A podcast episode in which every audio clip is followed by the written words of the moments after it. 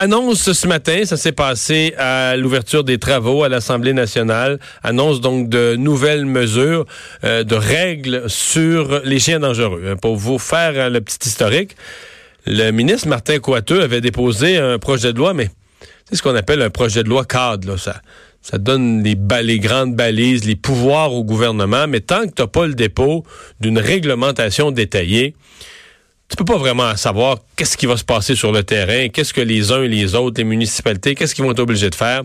Donc ce matin, la ministre Geneviève Guilbeault a déposé euh, des éléments de la réglementation. Je vous le dis tout de suite, c'est une réglementation, je pense qu'on doit voir comme assez restrictive.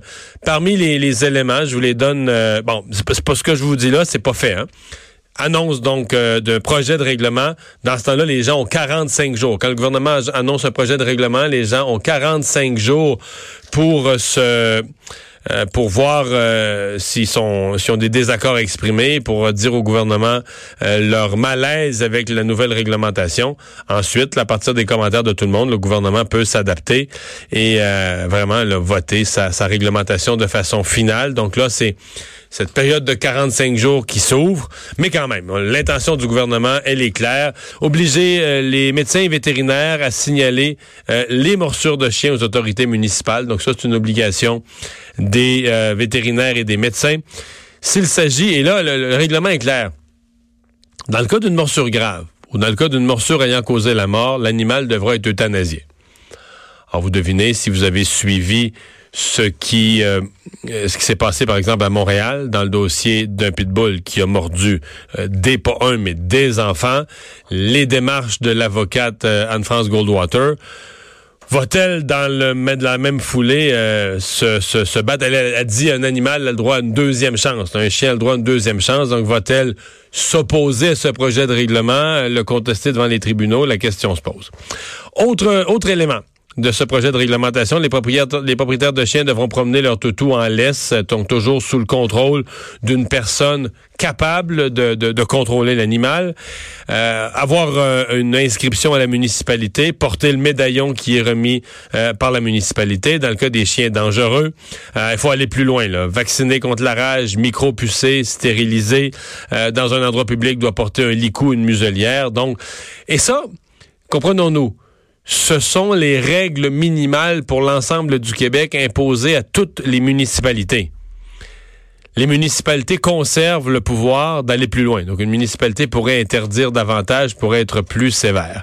Euh, la ministre qui a quand même dit qu'elle refusait de, légiférer sur une race parce que elle dit entre autres les croisements. Elle dit ça peut devenir difficile d'identifier euh, dans quel pourcentage, qu'est-ce qui est un chien de telle race ou telle autre race, les croisements. Donc, euh, elle n'a pas voulu s'embarquer là-dedans, mais se contenter euh, donc d'un encadrement plus général des chiens dangereux. On va en discuter tout de suite avec le docteur Caroline Kilsdong, présidente de l'Ordre des médecins vétérinaires du Québec. bonjour, docteur Kilsdong. Bonjour, Monsieur Dumont. Bon, euh, règlement selon vous qui euh, est, applicable dans votre profession pour les vétérinaires? Ah, malheureusement, non, mais vous me mettez tout de suite sur la piste de la critique qu'on a face à ce règlement-là, alors qu'on a quand même beaucoup de positifs à dire. On est très heureux qu'il y ait une réglementation de base qui soit applicable sur l'ensemble du territoire. On est très satisfait aussi euh, de voir le type d'encadrement qui va être fait là, face aux chiens euh, qui sont déclarés euh, potentiellement dangereux. Ou Quand vous parlez du type d'encadrement, vous parlez de quoi? La stérilisation? Ben, oui, ben, ce qui est fait après les incidents de morsure, les, les, les, évaluations de dangerosité, recommandations par les médecins vétérinaires et tout, c'est euh, exactement là ce que ce, qu'on recommande évidemment que l'animal soit soit encadré de la façon que l'évaluation indique que ce soit nécessaire. Mais là, vous m'aviez amené sur euh, la piste de, du, euh, du, signalement obligatoire. C'est sûr euh, que c'est premièrement, c'est pas réalisable. c'est impossible sur le terrain là, de déclarer tous les incidents dont les médecins vétérinaires sont témoins. Pourquoi? qui, ben, parce qu'ils disent tous les tous les incidents qui causent des lésions sur un animal ou un humain.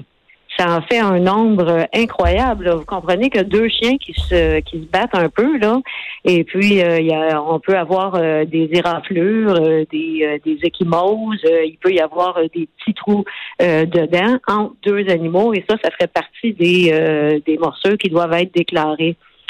Ça fait un nombre, ça ferait un nombre astronomique. Puis donc, premièrement, à notre avis, vraiment pas réaliste et deuxièmement, qui nuit à la relation de confiance, alors que ce qu'on voudrait, c'est que les gens qui ont des chiens qui commencent à avoir euh, des, des, des, des, mauvais comportements, des signes d'agressivité et qui ont eu peut-être des petits incidents, mais ben, on voudrait qu'ils aillent voir leur vétérinaire et qu'ils fassent qu'ils aillent chercher des conseils pour euh, traiter ces chiens-là. Mhm. Alors, euh, on. vous dites le règlement prévoit. À long terme, il y a un potentiel de, de nuire à la relation de confiance et à la prévention des incidents. Oui.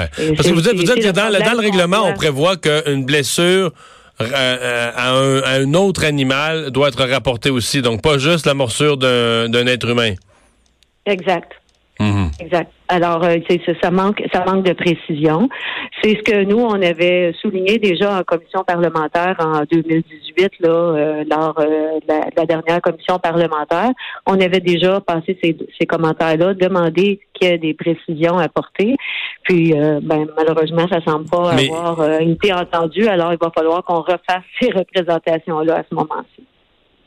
Mais si c'est pas le vétérinaire, qui peut rapporter les, les, les, les, incidents? Parce que pour savoir, ben, pour, pour que une municipalité soit informée qu'un chien représente un danger, il faut que les principales personnes susceptibles d'en être informées euh, puissent transmettre les données. Oui, ben, vous voyez que le problème n'est pas le même avec les médecins, parce que la relation de confiance euh, du euh, médecin est avec est avec la personne qui a été mordue. Puis euh, nous, euh, c'est différent. Si le, le, chien mordeur, on voudrait qu'il soit euh, qu'il soit traité. Je veux dire, en tout cas, vous comprenez ce que je veux dire. Là, on voudrait pas toujours qu'il soit traité. On est les premiers à comprendre et à admettre qu'il y a des chiens qui sont trop dangereux et qui doivent être euthanasiés. Mais dans les petits incidents, ce que je veux dire aussi, c'est qu'on n'est pas contre du tout, pas complètement contre notre participation à un signalement obligatoire. C'est juste qu'il y a des paramètres qui devraient être définis pour euh, des médecins, écoutez, si un humain, premièrement, ceux qui vont se rendre chez le médecin, c'est toujours un humain qui a été mordu. Alors déjà, on s'entend que un chien qui a mordu un humain, je pense qu'on s'entend là que entre nous que c'est une évidence qu'on prend ça plus au sérieux que quand c'est deux chiens entre eux. Et euh, donc, la personne qui s'est rendue, euh, qui s'est rendue à un médecin pour ça, c'est comme ça va de soi que ce soit déclaré à ce moment-là. Dans notre cas à nous, euh, ça va pas de soi et ça amène un bris de relation de confiance. Alors, on pense qu'il faudrait établir des paramètres de degré de sévérité. Est-ce que ce serait seulement des morsures euh, sur des humains? Est-ce que ce serait des morsures euh, sur humains et animaux, mais que quand c'est sur animaux, il y a un certain degré, euh, degré de morsure qui est plus des attaques qui sont plus sévères, ça serait des choses à baliser là. Ouais. Parce que dans les blessures entre animaux, il y a quand même deux catégories. Deux, deux chiens qui, dans le parc à chiens, s'amusent. Bon, c'est vrai, le gars peut se retrouver avec avec un, un, graffinier, une éraflure, peu importe, même une petite blessure, euh, ça, ça arrive là. Mais euh, il y a aussi des chiens qui, qui, qui, sautent sur un autre animal, que ce soit un autre chien, un chat, comme euh, comme des fous enragés, là, qui, et que c'est quand même annonciateur d'un comportement qui est pas rassurant. Exactement. Alors c'est là que je, je dis que peut-être une piste serait le type d'agression et le, le, degré de blessure. Quand un chien en, en attaque un autre et l'éventre, c'est déjà arrivé.